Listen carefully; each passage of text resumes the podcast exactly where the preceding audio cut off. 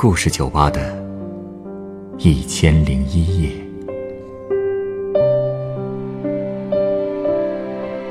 本节目由北京人民广播电台故事广播与凤凰网有故事的人频道联合制作。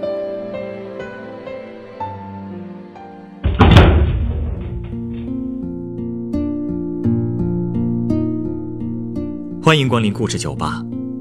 今天来到酒吧的这位老先生，也向我回忆了七七年他参加高考前后的一段经历。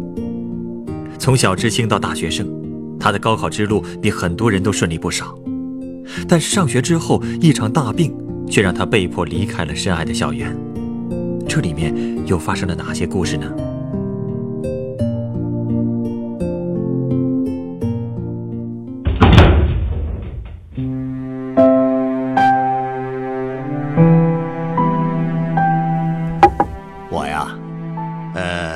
是十五岁的时候，跟我爸爸妈妈一起下放到淮北农村当知青的。我上头还有三个姐姐，都留在了南京。大哥下放去了洪泽湖，我呢在家排行老五，大家都喊我小五子。啊，我还有个弟弟啊，当时小学还没毕业呢，整天跟我都黏在一起。对了，要说起那些年农村的生活呀，让人印象最深的，就得数赶场子了。赶场子啊？什么叫赶场子啊？啊，其实就是追着看电影啊。呃，当时公社不是有电影放映队吗？他们呢是每个月进村一次。呵，每到这个时候啊，全村啊都非常热闹。太阳快下山的时候，放映队员呢就会在村东头的打麦场上挂上银幕，大伙儿啊就都会早早的搬着小板凳坐过去。大姑娘、小媳妇儿、小伙子、孩子们，啊，这一堆，那一群，聊着天儿，哼着歌儿，可欢腾了。放映之前，生产队长总是会扯着嗓子喊：“大家静一静，啊，今天虽然，但是，哈什么什么的，好上那么一通。但是基本没人听。”那时候的电影呢，大多都是朝鲜片子，什么卖花姑娘啊，什么鲜花盛开的村庄啊之类的。到了第二天呢，放映队会移到第二个村子，爱凑热闹的就会追过去，十里八里都不在乎。这就是干场子。原来是这个意思啊！您那时候也喜欢赶场子啊？对呀，小孩子嘛，都喜欢热闹。嗯，当时除了我弟弟呀，还有三个女娃，也喜欢和我在一起。他们叫王平、少平可小平，名字里都带个“平”字，是三姐妹吗？那倒不是，啊，不过这三个女娃呢，也是全家下放的。这个王平啊，是最机灵的一个，他妈妈是个医生，爱看小说。和我妈呢最谈得来了，他爸爸呢是县武装部的干部。嗯，这个少平啊是那种有内秀的女孩，啊，她上面还有个哥哥去当兵了。他爸爸呀是省城体校的老干部。那个小平嘛，长得很漂亮，啊，他妈妈是个老师。我还记得秋天的晚上看完了电影，我们几个。就沿着田间的小路，手拉着手往前跑，跑累了就慢慢的走，边走边唱《卖花姑娘》。唉，你不知道啊，乡下的文化生活真是太少了，只有赶场子的时候，我们才觉得开心。而且这个生活吧，越是单调，我们就越想多读书。哎，不过呀，也挺幸运的，后来呀，我们几个。一起上了同一所的高中，呃，那是离村子八里地的打鼓山高中。但是再后来，几个人也就慢慢的，啊，就离得远了。小平一家搬到了固镇县，少平呢被北京体院招走了。我以后啊，就再也没有见过他们俩。王平呢，虽然之后。也转到了另一所高中，但好在我们俩一直没断了联系。从他那儿呢，我借到了不少的书啊，有《牛虻》《钢铁是怎么炼成的》啊，《我的大学》。对了，还有《红楼梦》《青春之歌》呃，《烈火金刚》等等等等。记得我每个星期呀，都管他借书还书，这也算是另一种赶场子吧。说实话呀，我真的太感谢这些文学作品给我的启蒙了，有他们陪着呀，我才觉得自己的灵魂并不孤独。哎，你说啊，读书真的能给人希望？是啊。所以七七年恢复高考的时候，我和王平都报了名。填志愿的时候呢，我的第一志愿是师范，第二志愿还是师范。您这么想当老师啊？那当然了，我当时觉得老师就是这个世界上最高尚的职业，人类的灵魂工程师啊。而且吧，从实际的情况考虑，读师范那是有国家补助的。经济的压力也小一些，对不对？哦，那最后您考上了吗？考上了，而且是一次就考上了。哎呀，也算是得偿所愿了呀。嗯，王平也是，他也是一次就考上了省城的工科院校。当时我们俩被录取的消息呀传到村子里，我跟你说呀，那整个村都轰动了。肯定的呀，一次就考出了两个大学生，太给村里人长脸了。哎，对了，迎接新生活的感觉怎么样？别提多幸福了，我到现在还记得清清楚楚的呢。我是嗯，七八年二月二十八号到学校报道的。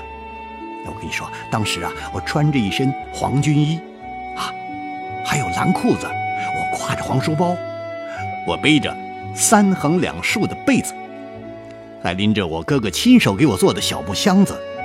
到学校报道的时候啊，当时啊，我哥哥已然是炼油厂消防队的战士了，所以他给我打造的这身行头啊，那是特别有军人作风的。我跟你说，以至于好多年以后啊，我们中文系的吴老师还记得我当时报道的情形呢。哼 那个劲儿，就是跟别人不一样。进了学校以后啊，我才发现，我们七七级那届的同学呀，大部分那都是老三届的高中生或者是初中毕业生。我呢是小学六八届的，要不是打鼓山高中那两年的学习，我真是没有实力一次就考上大学呀。所以，我特别珍惜这种来之不易的学习机会，我学的也比别人更拼命。不过，也可能就是因为太拼命了吧。所以呢，刚开学没多久，我就得了一场大病。这病啊，他差点要了我的命啊！啊，什么病这么严重啊？嗯，我记得那天是是四月二十四号，我们正在上现代汉语课。对，没错。快下课的时候，我正打算举手回答问题呢。我刚站起来呀，就觉得我的我的喉咙发痒，然后就冒出了一股子血腥味儿。接着呢，我就是一阵猛烈的咳嗽，我直接就咳出了血了。哎呀，咳血了！对，当时那个血呀，就咳了一满地呀。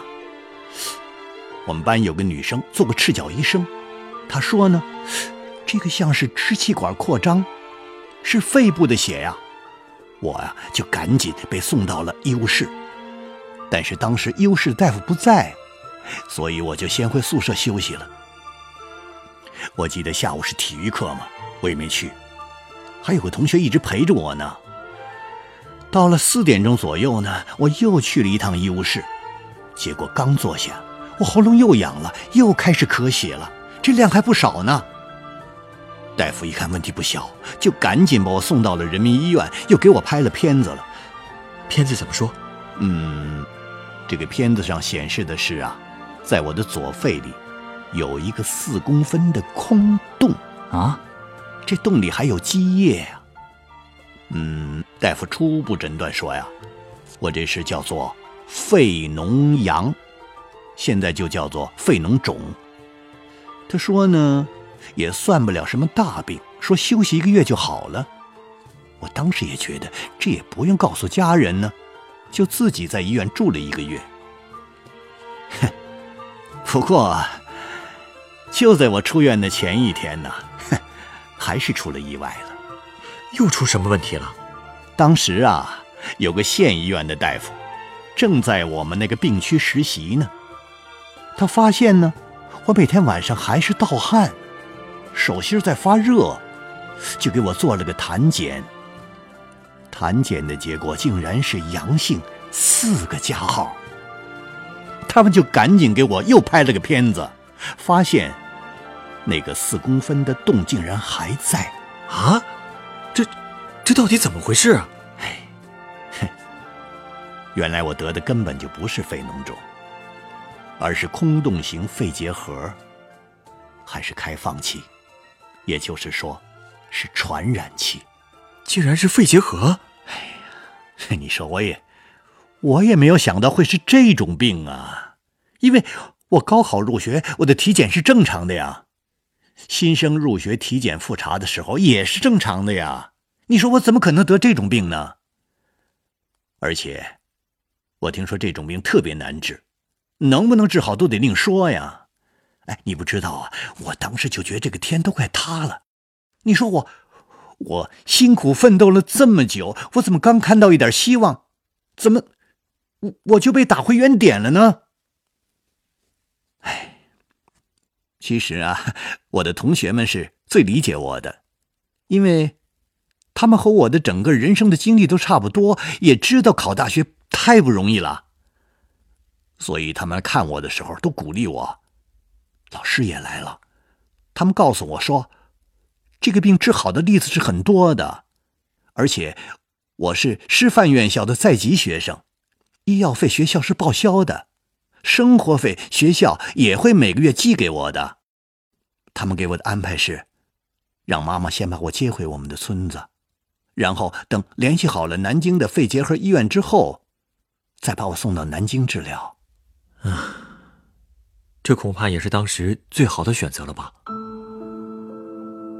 可是，可是在我看来，读不了书了，就任何希望都没了。回到村里以后，村民们一波波的来看我，他们都安慰我和我妈妈，说大家都帮忙。我记得有个叫山雀的姑娘。特地给我带来了一兜子的山芋。当年这个山雀，还是跟在我后边跑的小妹妹呢。可现在，她肚子都大了，是要当妈妈的人了。我这心里啊，真是五味杂陈。我在家里住了一个星期，我妈妈呢就把我送到南京结核病医院了。那个医院管理特别严。住院部啊，那平时都是拿铁门锁着的，探视的时间也是很有限的，病人是不能够随意外出的。我们那个住院楼是个二层的红楼，一楼呢是男病人，二楼是女病人，一个疗程要三个月，但是进去的病人一般至少要住上半年，还有二进宫的。住在这种地方，很压抑吧？何止是压抑啊！我觉得自己真的都快抑郁了。最开始我的情绪特别不稳定，因为我听好多的病友都说这个病很难治的，我这个心就天天的往下沉，而且半夜也睡不好，因为晚上总有护士啊、大夫跑来跑去的，要么是二床的病人又吐血了，要么就是五床的病人又呼吸困难了。哎，你说，在这种环境里生活？多刺激人呐！嗯，所以那段时间呢，我经常失眠。我躺在床上，我听着手表滴答滴答的声音，我脑子里全都是当年求学和赶场子的情形。我越回忆越绝望。我就想，你说这样的日子什么时候，它是个头啊？所以在查房的时候，我就跟大夫说：“我说能不能手术治疗啊？我要赶紧的好起来啊！”可是他们没同意，还告诉我说：“这种病治起来是很漫长的，而且是容易反复的。但是治好的例子也是很多的。悲观的情绪会影响治疗的，所以他们让我积极乐观。他们说只要配合治疗就能好得快。”呃，大夫说的对啊。既然得了这种病，除了把心安定下来，踏实治疗，确实也没有更好的办法了。是啊，所以后来呢，我也就慢慢的接受现实了。我也想明白了，你说啊，我都是二十四岁的小伙子了，一米七七的个头，在农村摔打了八年，早就不是脆弱的孩子了呀。你说一个大小伙子，要是整天哭哭闹闹的，也确实太不像话了。好吧，既然命运想考验我，那我就跟他交交手呗。说得好啊！而且呢，我也得为了我妈坚强起来呀。那段时间呢，妈妈每天都会给我煲一锅汤，走得老远，把汤给我送到医院来。我的哥哥姐姐还有老师同学，也一直都在关心我。更何况，我还是靠学校的钱治病的呢。我不努力，怎么对得起他们呢？所以，我开始振作精神。我决定主动的和病魔做斗争。您说的主动是指？哈，当时啊，我们那个住院部从东到西一共是五百米，从南到北也是五百米。不过平时都是锁着门的，也出不去。但是好歹有五百米呢，我就跟着病友啊，在这个空间里散步，学打太极。下午的时候呢，就在院子里的枫树下看书。就这么坚持了三个月呀。第一个疗程结束的时候，拍片显示我那个肺上的空洞。已经明显小了，是吗？是啊，我突然觉得有希望了，有希望了，所以我就更加积极的配合治疗。到了第二个疗程结束，我跟你说，你爱信不信，我的空洞已经基本闭合了，太好了！哎，你是不知道啊，我这个病能恢复这么快，大夫看来都是奇迹。所以我跟你说。心态，心态真是太重要了。只要你有求生的欲望，只要你有足够的乐观，在治疗的同时，再配合上咱们老祖宗传下来的这些锻炼养生的方法，我跟你讲，人体自身的能量真是不能小看的。嗯，这个我信，真替您高兴啊！那这样是不是就可以出院了？嗯，快了，快了，快了。后来我又坚持了一个疗程，前后用了二百七十天，我终于符合出院的条件了。哎呀，我跟你说呀，你是没有住过那么长的院的，你是不能够理解那种感受的。哎呀，被关了这么久，再出去的时候啊，我看什么都是亲切的，无论是街道啊，还是梧桐树啊，我第一次觉得。这个南京古城竟然这么美呀，这么可爱呀！我终于可以像健康人一样的去坐公交了，我骑着车满大街的去溜达了，我再也不用躲躲藏藏的担心自己的病会影响到别人了。哎，真的，人只有在失去之后才明白，健康和自由是多重要的事情。说的对，所以呀，要懂得珍惜呀。小伙子，一定要爱惜自己的身体呀！啊，您放心。哎，那之后您是不是就可以去上学了？呃，我当时想跟着七八级继续读，那肯定是不可能了，必定落下了将近一年的课了。所以呢，我只能跟着七九级的一起复读了一年了。不过当时距离开学呢还有五个月，我就每天早晨从三毛宫步行到五台山体育馆，我拜师学艺。学什么艺啊？太极呀！我这个病多亏了练太极呀，才会好的这么快呀。我跟你讲，老祖宗的东西呢，真是管用的。所以我出院以后啊，就专门跟着师傅学了一系列的功夫啊，什么太极剑呐、六合剑呐、青柳剑呐，还有什么齐眉棍、太极拳、武松拳。我跟你讲，这些对强身健体是特别有效的。哎，你有空可以去学学啊。哎，我跟你说，我是活生生的例子。好好。就这样，过了一个夏天，在九月开学的时候啊，我终于回到了学校，我的大学生活这才重新开始了。哎呀，您这一路走来，真是太不容易了。呃，您稍等，我这就为您调一杯鸡尾酒。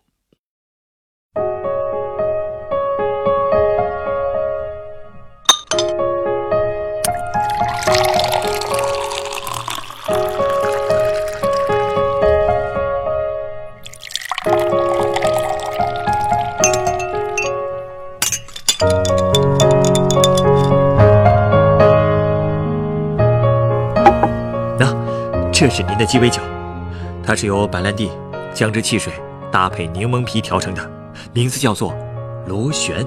哦，螺旋，明白了。怪不得你把柠檬皮切成了螺旋的形状，放在酒里啊。对，之所以送您这杯酒，一是因为这种酒在欧洲一般会用在秋收之后的庆祝酒会上，所以我也想用这杯酒。祝贺您在大病之后终于圆了自己的大学梦，原来是这个意思啊！谢谢你，小伙子。另外还有一个原因，为您调这杯酒，也是因为这个螺旋的形状。这也是我听了您的故事之后的一点感触。我们每个人的人生不可能都是一帆风顺的，但挫折并不一定意味着梦想的终结。事物的发展确实就像我们在课本中学到的那样。是在螺旋上升的。有时候，看似走了一条慢于别人的弯路，但事实上，这条路，并非不能实现梦想，甚至路上的风景，反而会让我们收获更多异于常人的智慧与感悟。这也是人生的有趣之处。您觉得呢？